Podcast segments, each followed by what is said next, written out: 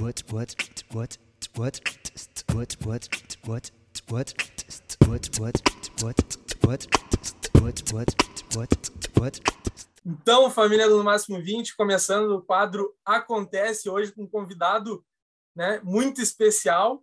E caso alguma história seja mentira, o Léo tá aí para desmentir, né? Então, hoje a palavra está com Alexandre Debem. Ah, é, tem que ser um caso, então, um caso do ambiente de trabalho, é. Eu, eu, eu gosto muito, tá? eu vi do, de advogados, tudo muito.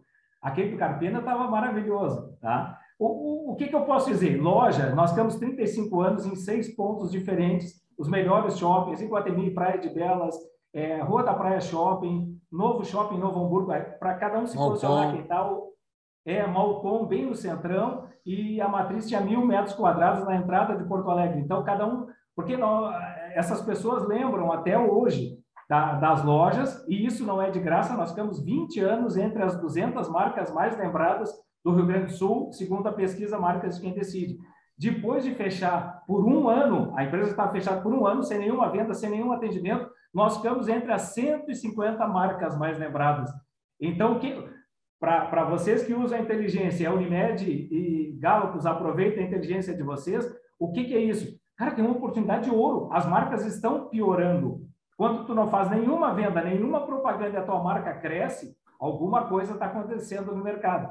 Então, o que, que tem de curiosidade? A loja te dá tantas alegrias. Eu virei amigo do Jaime Copstein, virou um professor, o Léo conheceu ele, tá? um mestre, e foi um cara que chegou na loja. Oi, tudo bem, Léo? Tu, de bem, tudo bem. E aí, Jaime, adora teu programa na madrugada, na gaúcha tal, vamos tomar um cafezinho? E daí virou uma amizade, eu aprendi tanto. Então, a loja tem diversas coisas bacanas desse tipo. É, Cláudio Brito, é, o Figueroa, grande zagueiro do Inter, ele passava ali para bater um papo, trocava uma experiência. O Darley era nosso clientaço de ir na loja sempre comprar. Então, para ter Grêmio Inter, não vou arranjar briga com nenhum do, dos públicos de vocês aí. Mas a, a curiosidade, assim, que isso também, então, estou mostrando para vocês, 99% das vendas do dia a dia são com pessoas maravilhosas, gente uma educação, fino trato. Algumas vezes a pessoa está triste, né? Perde um parente, alguma coisa, aí chega na loja, compra, tchau, muito obrigado. Tu vê que ela está em silêncio, a vendedora já tinha essa experiência de também ficar em silêncio. Mas aconteceu na Malcom isso há uns 20 anos atrás.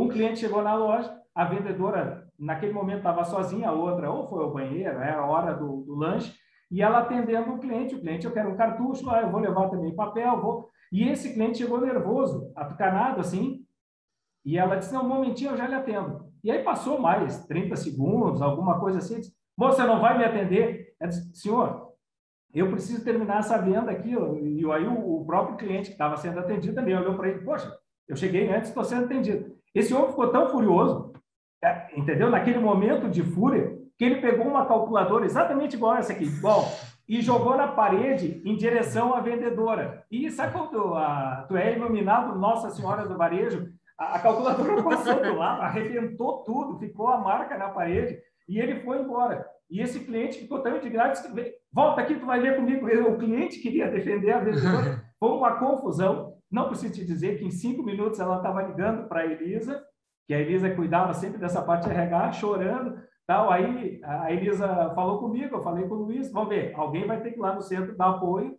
E, na verdade, naquele dia ela não continuou trabalhando. Então, isso serve de curiosidade, tu tem que estar preparado para levar soco na cara o tempo todo, não calculadora, tá? Soco na cara, mas no sentido figurado, tá? Mas acontece no varejo. Então, tu não... E, vocês não acreditam, no dia seguinte, esse senhor voltou à loja, a vendedora disse, ah, senhor vai me desculpar, eu não vou lhe atender. A colega atendeu e ele disse, não, só vim pedir desculpa, tá? Não, tudo bem, o senhor está desculpado, tá? Mas não, o que aconteceu aqui não, não tem como lhe desculpar para sempre, entendeu? Vai ficar essa mágoa, eu entendo isso aí.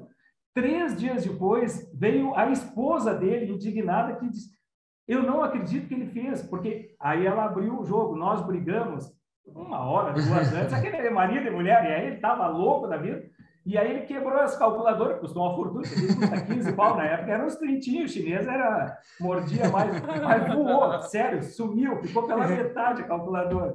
Então isso também acontece no varejo. Mas o que eu quero deixar para todos vocês, esse é o lado cômico, que não deu nenhum problema nenhum de, de ninguém machucado, Mas eh, no varejo eu conheci Jaime Copstein, não precisava mais nada. Essa é a grande lição que tem. Então, obrigado.